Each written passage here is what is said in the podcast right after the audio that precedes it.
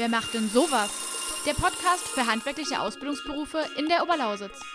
Präsentiert vom soziokulturellen Zentrum Raprika, unterstützt vom Europäischen Sozialfonds und dem Tonlabor Görlitz e.V. Hallo und herzlich willkommen zu dieser Podcast-Folge von Wer macht denn sowas? Schön, dass ihr wieder eingeschaltet habt und uns auf der Reise zu den einzelnen Handwerksberufen der Oberlausitz begleitet. Wie schon in der letzten Folge begleitet mich auch heute wieder unser Dar.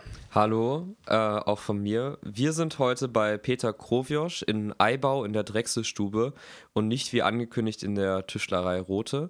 Und auch an dich nochmal, Peter. Hallo, herzlich willkommen in unserem Podcast. Und Robert, starte doch mal direkt los mit der ersten Frage. Ja, Peter, ähm, du hast uns gerade eine kurze Besichtigungstour hier gegeben bei dir im Haus. Ähm, stell dich doch ganz kurz vor, wo sind wir hier eigentlich gerade und was machst du?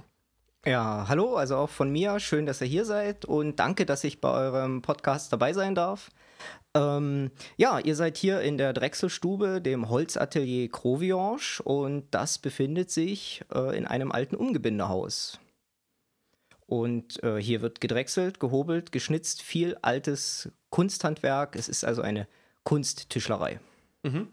Also es ist nicht so, dass du hier die Tischlerei aufgebaut hast, um das Haus zu sanieren zum Beispiel. Ähm, das eine schließt das andere ja nicht unbedingt aus. Ähm, dass ich nutze meine Fähigkeiten natürlich für das Haus, aber ich habe einfach noch keine Zeit und noch keine großen finanziellen Mittel gefunden, das Umgebindehaus zu sanieren. Ähm, wir haben uns ja schon im Vorfeld äh, schon mal kennengelernt. Dein Weg als Drechsler bis hin zu dieser Werkstatt ist ja ein spezieller. Erzähl doch mal, wie ist so dein beruflicher Werdegang? Ähm, wann ist vielleicht auch der Wunsch bei dir gereift, ähm, Drechsler zu werden? Wie lief das so? Ja, also ich glaube, das Holz hat mich gefunden, denn das trat äh, eigentlich so ziemlich spontan in mein Leben. Das war noch damals beim Zivildienst. Dann habe ich auch eine Tischlerausbildung angefangen und habe das erste Lehrjahr äußerst erfolgreich abgeschlossen, aber habe mich schon damals ähm, überfordert gefühlt. Und das hat dazu geführt, dass ich die Ausbildung abgebrochen habe, weil der Werkstoff Holz nicht so geachtet und so verarbeitet wurde, wie ich mir das vorgestellt habe. Es war vielleicht ein bisschen Handwerksromantik, okay. Äh, aber ich habe mir das anders vorgestellt, wollte wirkliches altes Handwerk betreiben und bin da dann blauäugig in die Selbstständigkeit gestartet.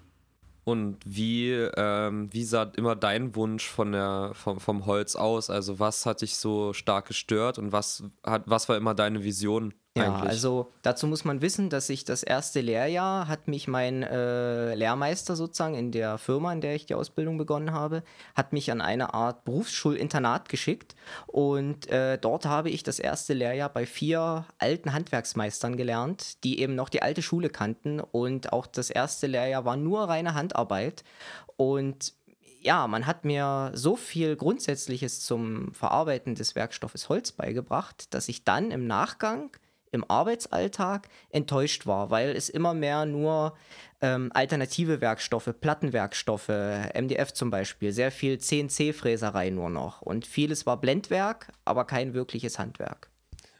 Blendwerk. Gut, die Blender sozusagen.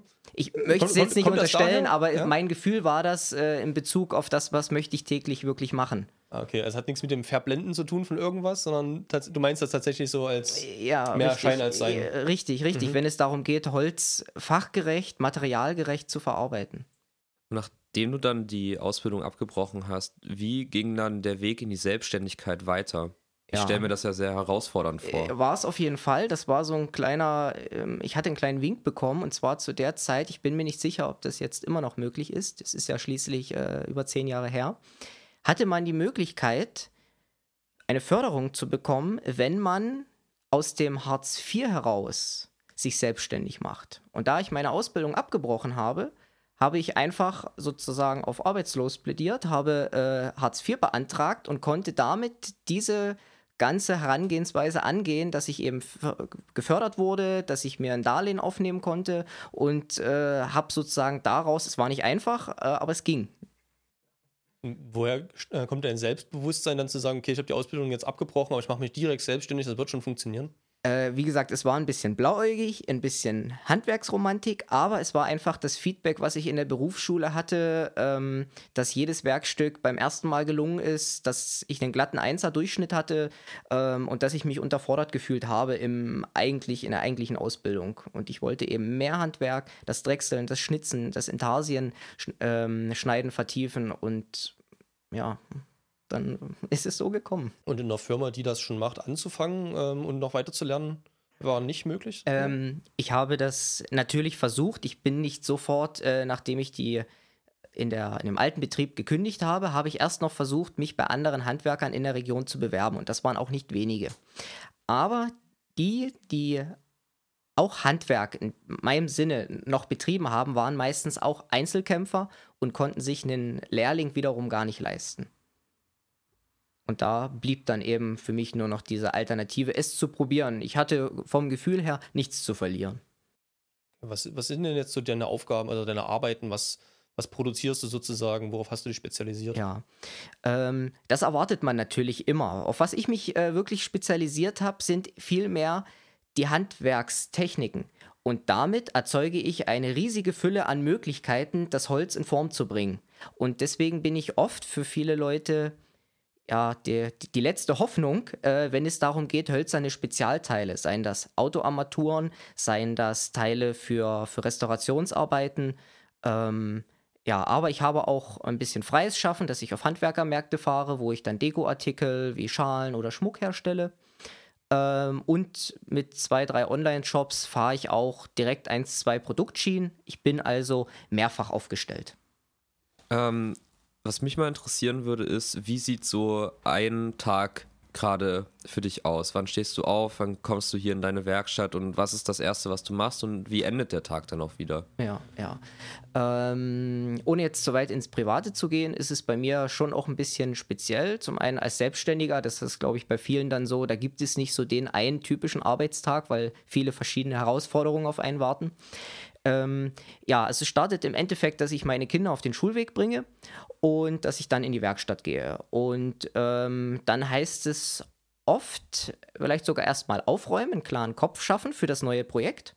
Werkzeuge herrichten, Werkzeuge schärfen, denn die müssen immer wieder ganz frisch erst geschärft werden, Rasiermesserschärfe. Und dann ist es oft zeichnen, kalkulieren, ähm, Proportionen erstellen und dann gehe ich in mein Rohstofflager, mein Holzlager, suche die passenden Holzstücke raus, die passenden Holzsorten.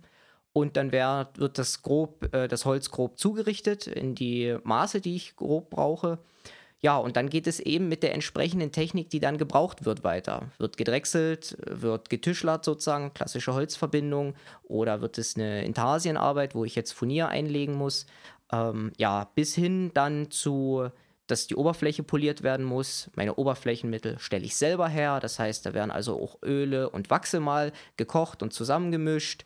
Ähm, Kundengespräche, die kommen dann mitten am Tag einfach rein und äh, mit einem neuen Projekt und da muss man dann eben auch wieder Rede und Antwort stehen. Ein bisschen Marketing, Buchhaltung gehört natürlich auch dazu. Meistens gern mal so ein Montag. Montag ist ja schon Tag, da mache ich manchmal sowas, bleibe ich zu Hause und wälze da die, die Bücher sozusagen. Ähm, ja, bis hin zu Aufräumen, mal eine kleine Reparatur am Haus ähm, und abends dann eben wieder Kinderbespaßung und die Familie zusammenhalten. Ja, genau. Wenn es da für dich nicht so diesen, oder für viele Selbstständige nicht so diesen klassischen Arbeitstag, so diesen 9-to-5-Job gibt, wie sieht denn das bei dir mit der Work-Life-Balance aus? Äh, hast du da für dich einen Weg gefunden? Ja, also ähm, es ist ja hier auf dem, auf dem Dorf, die Gemeinde Eibau ist ja, oder Kottmar ist ja nicht so groß, die Infrastruktur ist jetzt nicht so überragend, öffentliche Verkehrsmittel ist schwierig. Ähm, so dass ich sagen muss, dass so wie ich es jetzt hier habe, ist meine Work-Life-Balance, glaube ich, ziemlich optimal, da ich flexibel bin. Ich habe die Werkstatt nicht weit von meiner Wohnung. Wir haben äh, die wichtigsten Infrastrukturen doch recht nah, aber es bleibt eben alles, sage ich mal, äh, Work and Life ist wirklich alles in einer Kommune, in einer, in einer Gemeinde spielt sich das sehr stark ab. Das kann ich sagen. Aber es ist, es ist okay. Es ist stressig, ja, selbst und ständig, ja, selbstständig. Ähm, aber es ist, denke ich, absolut okay und man kann, muss sich eben seine Auszeiten selber schaffen. Da muss man drauf achten. Ja, man hört das ja auch von anderen äh, Berufen, wenn sich Leute selbstständig machen, dass die die ersten ein, zwei Jahre gar keine Freizeit mehr haben, nicht mehr in Urlaub fahren können ähm, und eigentlich sagen, okay, ist halt mein, mein Traum, deswegen mache ich das jetzt. Ähm, war das bei dir auch so oder hast du dann einen smoothen Weg, einen smoothen Einstieg gefunden? Ich sage immer, wenn es so zum Thema Urlaub kommt, äh, wenn ich Urlaub mache, dann mache ich einen Aktivurlaub. Also so richtig dieses, ich muss mir jetzt die zwei, drei Wochen im Jahr gönnen und mich an den Strand legen, das fällt eh seit der Selbstständigkeit so ein bisschen flach. Also, dass man dadurch reich wird und dass ich mir da jetzt äh, die großen Flugreisen oder was auch immer da leisten könnte, nein, das ist, ist sowieso nicht der Fall. Ähm, ich versuche eigentlich mehr das in den Alltag sogar einzubauen. Also dann bleibe ich eben auch mal ein, zwei Tage zu Hause, wenn der Körper oder wenn der Geist sagt, das braucht er jetzt. Oder eben auch wenn die Kinder sagen, das brauchen sie jetzt. Ähm, ja, da sind wir, glaube ich, auch ganz smooth. Ja. Ähm, wenn man als Handwerker arbeitet, ist man ja in der Handwerkskammer und so gleich äh, Teil davon. Bist du das auch? Darfst du das überhaupt? Oder sagen die, wir sind lieber unter uns und man braucht eine Ausbildung, um bei uns Mitglied zu werden? Ja, das ist ein ganz interessantes Thema auf jeden Fall und die Zeiten haben sich geändert. Es ist so, wir haben ja dieses Jahr wurden ja äh, bei einigen Gewerken die Meisterpflicht wieder eingeführt. Und das betrifft auch mein Gewerk. Ich bin in die Handwerksrolle eingetragen als Drechsler, Schnitzer und Spielzeugmacher.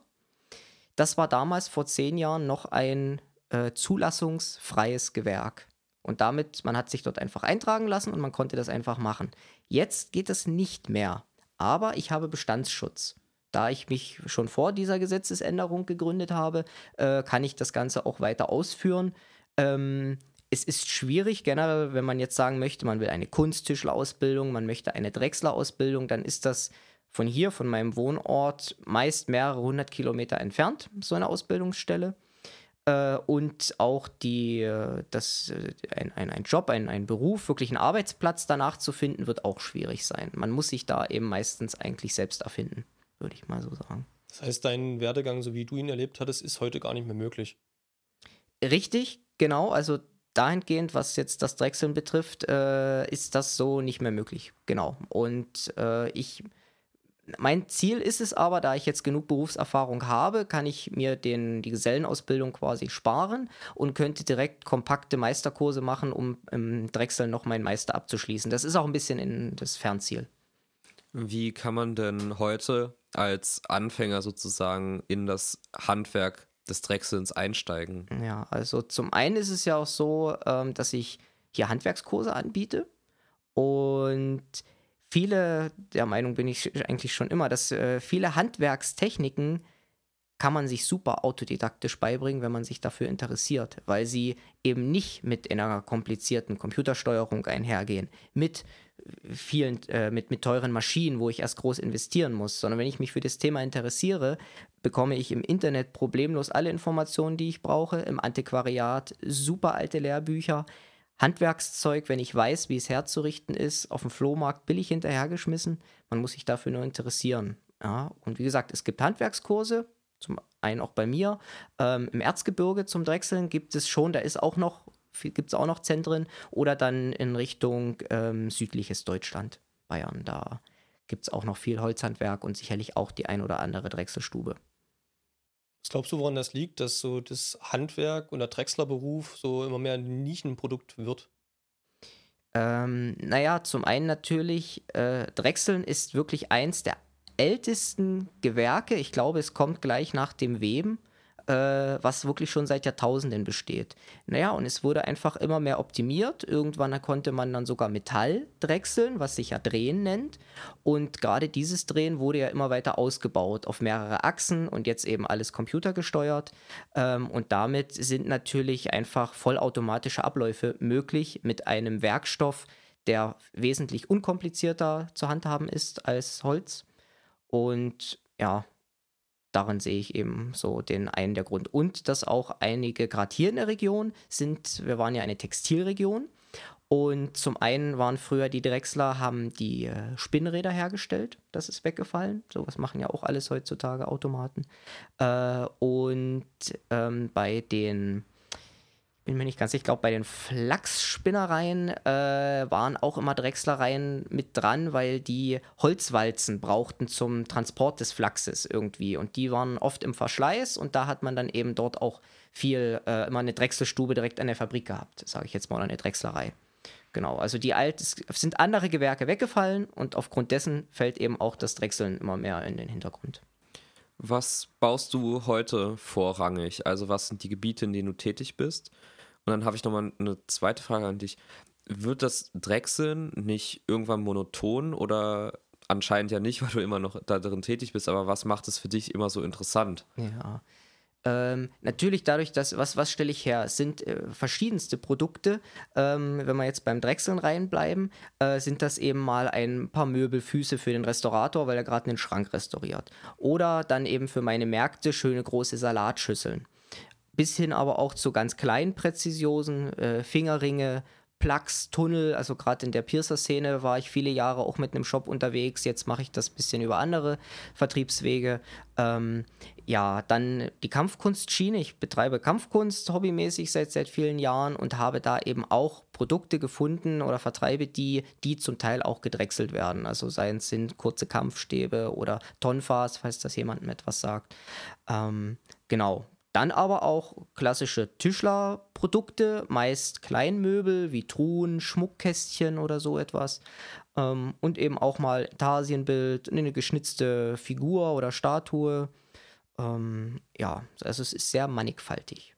Wir sind jetzt Ja. zeitlich gesehen ungefähr bei der Hälfte des Podcasts, aber ich muss die Frage jetzt nochmal stellen, für jemanden, der überhaupt nichts mit dem Begriff Drechseln anfangen kann. Ja, ja. Ähm, was ist das überhaupt? Also du hast vorhin schon Rotieren gesagt. Ne, Genau, Metall- genau. Da würde ich auch gerne nochmal ähm, auf deine Frage eingehen, äh, mit, dem, mit dem, ob das nicht monoton wird. Es, man muss natürlich unterscheiden, was stelle ich her. Wenn ich mir jetzt vorstelle, vor, vor 200 Jahren in so einer Flachsspinnerei, da ist eine Drechslerei mit dran, die stellen den ganzen Tag nur Walzen her. Das heißt also immer nur einen runden Zylinder abdrehen. Ja, das könnte monoton werden.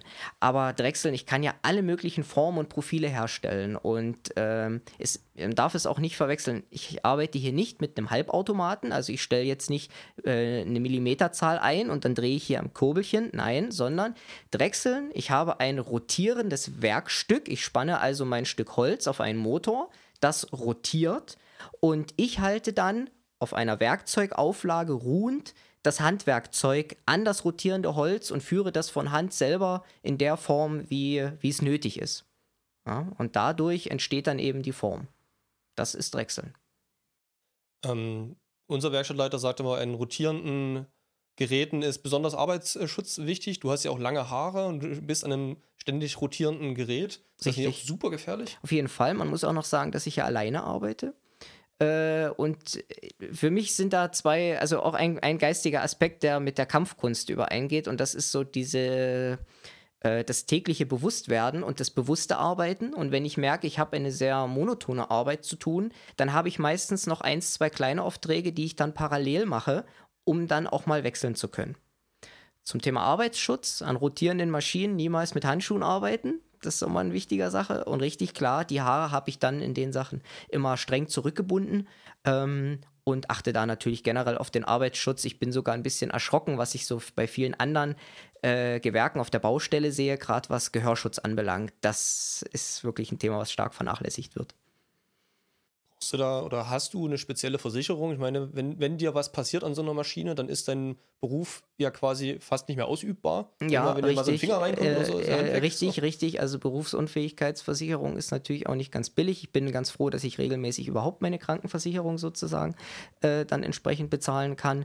Äh, alles andere ist natürlich ein bisschen Luxus, äh, ein bisschen man spielt mit der Angst der Leute auch. Das ist ja, glaube ich, sagen, mit jeder Versicherung so. Also da geht es nämlich auch weiter. Mein, mein Werkstattgebäude hier steht direkt an der B96. Wenn da die Dachziegeln runterfallen und jemand auf dem Kopf fallen, äh, bin ich ja genauso dran. Und das sind also so einige Versicherungen, wo ich abwägen muss. Und ja, es ist schwierig. Sag mal, die Berufsunfähigkeitsversicherung bediene ich momentan nicht, weil ich aktuell die größere Gefahr sehe beim Haus äh, und äh, versichere das lieber besser. Auch den Inhalt meiner Werkstatt, dass auch das versichert ist, weil wenn das geklaut wird, kann ich auch nicht weiterarbeiten. So, so ist gerade mein, ist, was jetzt vernünftig ist, muss jeder für sich selbst abwägen. Ich habe nochmal eine Frage, wenn du so auf deine ganzen Aufträge zurückblickst. Ähm, was war da so dieses eine Objekt, was da wirklich herausgestanden hat für dich? Ja, da gab es, würde ich sagen, zwei, drei. Ähm, aber nehmen wir mal die eine Museumsarbeit, die ich gemacht habe, beziehungsweise zwei. Das sollte auch nochmal eine größere Serie werden. Das war für das Museum in Löbau. Da waren verschiedene Szenarien darzustellen, also kleine Dioramen. Und das eine Diorama ist mir sehr im Kopf geblieben. Das war eine schöne Arbeit geworden. Ähm, wenn man sich das Wappen von Ostritz anschaut, ist da äh, eine bestimmte Situation dargestellt, nämlich der Aufstand der Nonnen, als Ostritz äh, gemeinsam, äh, also zum Sechsstädtebund aufschließen wollte. Und diese Szenerie des Nonnenaufstandes habe ich eben mit mehreren Figuren und der Stadtmauer äh, hölzern dargestellt. Genau, das war eine sehr aufwendige, äh, aber auch sehr, sehr kreative und vielfältige Arbeit. Wie hast du es genannt? Wie heißt das? Dia Diorama. Diorama. Ja, ein Diorama. Noch nie, noch nie, gehört, okay. Genau, also ein Diorama ist sozusagen eine kleine Landschafts-, eine kleine Szenerie im Modellbereich. Mhm. Das war eine Auftragsarbeit quasi, die du da Richtig für das Löbauer Museum. Das ist dann bloß nicht äh, weiter gefördert worden, weil man sich dort in der Museumsleitung irgendwie ein bisschen äh, überworfen hat. Da gab es Probleme. Ja. Ähm, ich würde gerne mal auf das Thema Ausbildung in, in dem Bereich äh, noch näher eingehen, auch wenn du die abgebrochen hast. Ähm, wo hast du die Ausbildung damals gemacht? Also wo war die Berufsschule? Ähm, wo war dein Betrieb, wenn du hier in Eibau wohnst? Du hast schon gesagt, man müsste mehrere hundert Kilometer fahren. Richtig, richtig. Also ich habe meine Ausbildung in einem äh, Betrieb in Seifennersdorf begonnen. Den Betrieb gibt es nicht mehr. Der Betrieb hat zu der Zeit, wo ich dort angefangen habe, ähm, Luxusküchen gebaut. Also Luxus, also Küchen wirklich im sechsstelligen Bereich und aufwärts. Äh, und da war schon auch noch mehr mit Handarbeit. Deswegen war da auch der Lehrmeister so erpicht darauf, mich äh, an die Berufsschule zu schicken. Das war damals noch die Berufsschule in Kamenz, aber mit der Außenstelle von Pulsnitz. Und in diesem Berufsschulzentrum bin ich gewesen. Das gibt es heute, soweit ich weiß, auch schon nicht mehr. Ähm, genau, und ich habe also eigentlich eine klassische Tischlerausbildung angefangen und die dann abgebrochen. Ähm, ich denke, generell ist es hier in der Region könnte es mit äh, wirklich so hm, handwerksfixierten äh, Holzberufen vielleicht ein bisschen besser stehen durch die Sanierung der Umgebindehäuser in letzter Zeit. Das hat doch alles mehr Aufschub bekommen. Das könnte besser sein wie vor zehn Jahren, nehme ich mal an. Und ansonsten ist es wirklich so. Also den letzten Lehrling, den ich beim Drechseln getroffen habe, für den musste ich ein bisschen was bei der Gesellenprüfung helfen, ich sag's mal so. Der kam aus Seifen, also aus dem Erzgebirge. Das wäre jetzt die nächste Stelle, wo ich mir vorstellen kann, dass es einen Ausbildungsplatz gibt. Wahnsinn. Ne? Wenn ich jetzt zum Beispiel anfangen möchte, in diesen Drechslerberuf zu gehen, was sind die Skills, die ich brauche, um damit da auch was draus wird, sozusagen? Ähm, ich würde sagen, auf jeden Fall das Gespür für die oder, oder ein Gespür für die Schönheit des Holzes. Also wenn einem Holzmaserung was sagt, wenn einem der Geruch von Holz was sagt, äh, dann ist das schon mal eine gute Voraussetzung, wenn man das nicht so kühl betrachtet wie eben Stein oder wie, wie Metall. Äh, man muss sehr präzise arbeiten können.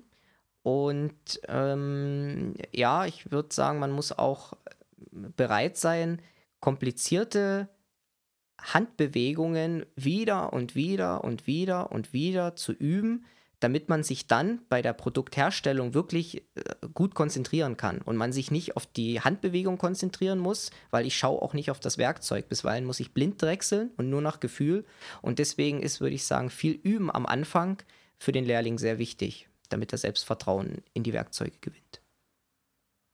Wir haben ähm, bei den vorhergehenden Terminen öfter mal das Wort Kreativität gehört, ne? das Handwerk sehr viel mit Kreativität zu tun hat. Kann ich mir ja auch vorstellen. Ne? Ist das also, ist das eigentlich nur was für kreative Köpfe oder ist es auch was für Leute, die einfach sagen, ich habe Bock auf den Werkstoff und mh, hm, so richtig kreativ war ich eigentlich nie, aber. Äh, ich denke mal, solche Leute sind dann vielleicht die, die den Weg gehen, äh, Prototypen zu bauen und wirklich sich auf ein Produkt einzuschießen und das zur Marktreife zu bringen und das immer wieder herzustellen und dafür eine gute Fertigungsstrecke auf die Beine zu stellen. Das kann ich mir für solche Leute eher vorstellen. Aber du hast recht, bei meinem Beruf ist Kreativität ein absolutes Muss, vor allen Dingen, wenn es natürlich ans freie Schaffen geht für die Märkte, aber auch die Kunden kommen oft mit recht unpräzisen Vorstellungen äh, und ja, da muss man dann eben schon auch ein bisschen unter die Arme greifen und äh, muss kreativ sein, unbedingt. Wenn du dich so an, an die Zeiten deiner Ausbildung erinnerst, du hast ja schon gesagt, wer da auch so Vorbilder im Prinzip waren äh, für dich. Was müsste denn äh, so ein guter Ausbilder für dich leisten können? Oder der perfekte Ausbilder, wie, wie was müsste der für Eigenschaften haben? Also wenn ich zum einen davon ausgehe, ich ja, mache ja selbst auch ähm, viel Lehrtätigkeit durch, den, durch die Kampfkunst, äh, die ich übe und auch durch die ähm, Handwerkskurse, die ich gebe, bin ich äh, didaktisch da ja auch oft, ja, also eben auch so unterwegs und ich würde sagen, man muss einfach an sich schon mal ein guter Lehrer sein, das ist unabhängig vom Gewerk. Wenn ich einen Ausbilder muss einfach ein guter Lehrer sein, muss sich einfühlen können, ähm, muss mir aber auf, einem netten, äh, auf eine nette Art und Weise auch vermitteln können, dass Lehrjahre keine Herrenjahre sind. Denn es gehört wirklich einfach auch erstmal Blut und Schweiß dazu, um wirklich eine Fähigkeit ähm, zu erlangen. Ähm, ja, ich denke, ein Ausbilder sollte mich auch gut in dem Gewerk vernetzen können und sollte mir eine Zukunftsperspektive, wenn schon nicht im eigenen Betrieb, dann vielleicht in der weiteren Vernetzung und in der weiteren Ausbildung bieten können. Mhm. Im Gegenzug dazu, wie sieht dann eigentlich der perfekte Schüler aus?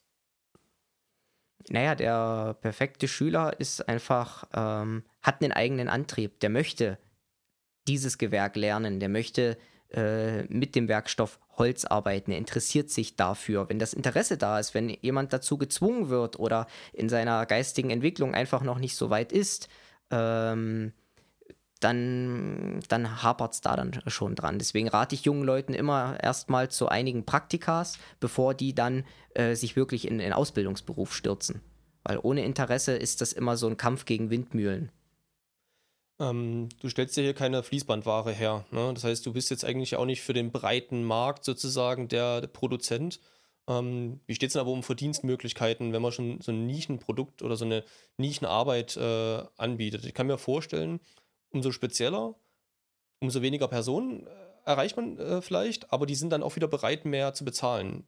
Gleicht sich das aus? Ähm, es gleicht sich nicht zwangsläufig aus, weil man eben auch mit den Preisen muss man immer noch äh, verkalkulieren und kann dann nicht einfach nur sagen, weil ich jetzt der Einzige bin, der das herstellt, äh, denke ich mir jetzt den Preis aus. So geht es natürlich auch nicht. Ähm, aber ja, es ist so, deswegen bin ich auch mehrfach aufgestellt, sozusagen mehrere kleine Nischen und alles wird eben durch das Handwerk verbunden. Ähm, die Verdienstmöglichkeiten gehen natürlich auch immer noch mit dem Vernetzen einher und mit dem eigenen Marketing, was ich natürlich neben der Herstellung der Produktion auch immer noch vorantreiben muss. Und da habe ich dann auch einfach die Erfahrung gemacht, dass da ein langer Atem, ich bin jetzt seit zehn Jahren am Markt, dass sich das auch einfach bemerkbar macht. Ähm, wir haben zum Abschluss des Podcasts äh, eigentlich mal unseren Blog der W-Fragen. Ne? Da geht es um Bewerbungsfristen und so weiter. Ich würde das trotzdem mit dir gerne machen. Mhm. Und ähm, du kannst ja einfach auf Grundlage deiner Erfahrungen auch Vermutungen aufstellen, vielleicht auch sagen, wie du das gemacht hast oder wo man, äh, was du jemandem raten würdest, wo man solche Informationen herbekommt, ja, um ja. die Fragen zu beantworten. Ja, ähm, wir machen es immer abwechselnd. Kurze Frage, schnelle Antwort. Ich beginne. Wann sind eigentlich so Bewerbungsfristen für so eine Ausbildung? Ähm, na, soweit ich das weiß, ist das ja ziemlich so für alle Gewerke gleich. Und also direkt die Fristen weiß ich nicht, aber man sollte sich natürlich schon vor den letzten Sommerferien ordentlich gedreht haben äh, und beworben haben. Ähm, ja, nicht gedreht haben, heißt ein Praktikum gemacht haben. Äh, äh, äh, ja, genau, da, das zum Beispiel. Oder eben, ja, wenn man eben sagt, also vernünftig wäre es dann eigentlich sogar eher, wenn ich direkt aus der Schule raus bin. Ich würde erstmal äh, versuchen, bei der ein oder anderen Betrieb äh, Praktikas zu machen und ein ganzes Jahr zu überbrücken und in diesem Jahr versuchen, gute Bewerbungen auf die Beine zu stellen, die äh, Firmen rauszufiltern und mich dann rechtzeitig äh, schon in der Winterzeit, je nachdem, zu bewerben. Wie lange geht die Ausbildung eigentlich? Gute Frage. Das muss ich auch gestehen, dass ich das eigentlich aktuell nicht weiß. Ich nehme aber auch an, einfach drei Jahre. So wie eine Tischlerausbildung, also die auf jeden Fall. Ähm, es gibt ja auch immer noch Möglichkeiten, sowas abzukürzen für sehr gute Leute. Weißt du, wo jetzt aktuell die Ausbildungsmöglichkeiten sind? Berufsschule und auch Betriebe hier in der Region? Ähm, also in der Region definitiv nicht. Also wenn man jetzt sagt, wirklich Drechseln, Tischler, klar, kein Problem, Berufsschulzentrum Kamenz, Bautzen. Ähm, aber wenn es ums Drechseln geht, dann Erzgebirge, beziehungsweise wo ich jetzt meine Anfrage hatte für die Meisterkurse, war das eben im Süden von Bayern. Wie hoch ähm, ist die Ausbildungsvergütung in der Drechsel-Ausbildung? Das nehme ich mal an, wird auch ähnlich äh, der, der Tischlerausbildung sein, äh, beziehungsweise der, äh, genau des Tischlergewerks. Ähm, nähere Informationen findet man da auf jeden Fall bei der Handwerkskammer. Wie steht's um, also was glaubst du, wie steht es um Übernahmemöglichkeiten als Handwerker in einem holzverarbeitenden Betrieb?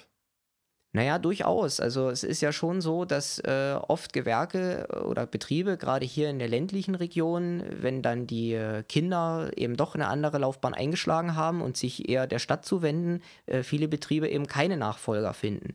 Deswegen denke ich, dass wenn man mit einem langen Atem wieder und wenn man die Augen ein bisschen offen hält, dass man da durchaus Möglichkeiten hat, vielleicht weniger irgendwo übernommen zu werden, sondern vielmehr sogar selber zu übernehmen.